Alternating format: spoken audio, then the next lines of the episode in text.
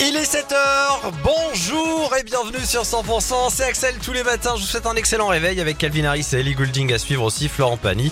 D'ici là, voici le retour de vos infos. Les tubes et l'info 100% Allez, toute l'actu dans la région, l'actu de ce jeudi 3 août, c'est avec Cécile Gabot. Bonjour Cécile.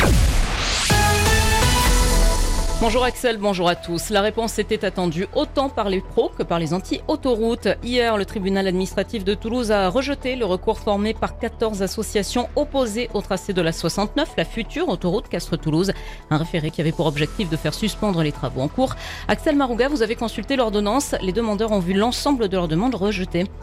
Oui, pour les opposants, l'étude d'impact réalisée dans le cadre du chantier, ce rapport destiné à apprécier l'incidence de cette autoroute sur l'environnement était insuffisant. Un argument que les juges réfutent dans leur ordonnance, estimant que cette étude décrit de manière précise les caractéristiques du territoire desservi par le projet et ses tendances démographiques. Constat similaire au regard de l'incidence de ce projet sur les paysages et l'environnement.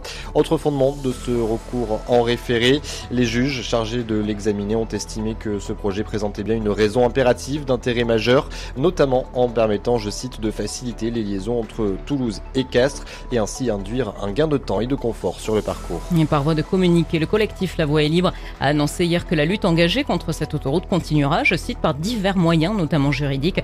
À Tosca, le concessionnaire maintient son objectif d'une mise en service de la 69 en 2025. Un homme victime d'une chute fatale en fin de matinée hier dans le Tarn-et-Garonne. La victime, 58 ans, a chuté d'un toit sur la commune de Dieu-Pantal, une chute de 10 mètres environ. Grièvement blessé, l'homme a été transporté euh, à l'hôpital de Toulouse-Purpan, mais il est malheureusement décédé à son arrivée.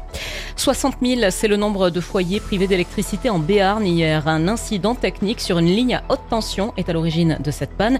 Ça s'est passé entre midi et 13h30. Une bonne partie de la ville de Pau a été impactée. En fait, une cinquantaine de communes ont été touchées, comme par exemple Jurançon et Billère. Merci d'écouter 100%, la suite du journal avec Cécile Gabot. Et ce matin, Axel, on revient sur le décès de Geneviève de Fontenay, la dame au chapeau, patronne du comité Miss France jusqu'en 2010. s'est éteinte à l'âge de 90 ans dans la nuit de mardi à mercredi. Dans la région, la nouvelle a particulièrement touché un Gersois. Pendant plus de 10 ans, Jérôme Prader a été dans l'équipe chargée d'habiller Geneviève de Fontenay. En plus d'une décennie, il a accumulé bon nombre d'anecdotes à ses côtés. Il nous en raconte une sur 100% ce matin, le décor Paris, Gare du Nord. On croise Jean-Paul Gaultier sur les quais de la gare et, euh, elle le salue et puis elle lui passe un gros savon, comme on dit par chez moi, euh, parce qu'il avait décidé de prendre une jeune fille, comme elle disait, siliconée, avec les seins refaits. Euh, C'était ça Geneviève.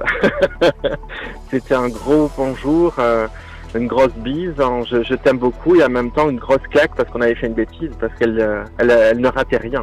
Voilà pour ces propos recueillis par Axel Marouga. La famille de Geneviève de Fontenay a annoncé que ses obsèques auront lieu à Paris. Elle reposera ensuite dans le caveau familial. Plus d'infos à retrouver sur 100%.com. Des nouvelles rassurantes pour euh, Anthony Gelon, le troisième ligne du Stade Toulousain blessé à un genou, a effectué des tests dont les résultats sont très positifs selon la Fédération française de rugby. À un peu plus d'un mois de la Coupe du Monde, le Toulousain a d'ailleurs entamé une course contre la montre afin d'être rétabli à temps pour le mondial. L'annonce de la liste définitive des 33 joueurs convoqués pour participer à la Coupe du Monde sera annoncée le 21 août prochain. Dans le reste de l'actu, Cécile.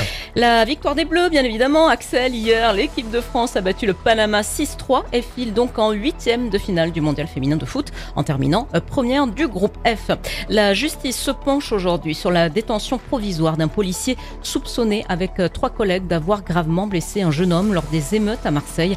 Un dossier inflammable qui a suscité une fronde dans certains commissariats et une polémique politique. Et puis l'ancien président américain Donald Trump est convoqué aujourd'hui devant un tribunal fédéral à Washington pour se voir signifier des accusations liées à ses manœuvres pour inverser les résultats de l'élection présidentielle de 2020. L'actualité continue sur 100%. Prochain rendez-vous, ce sera tout à l'heure à 7h30.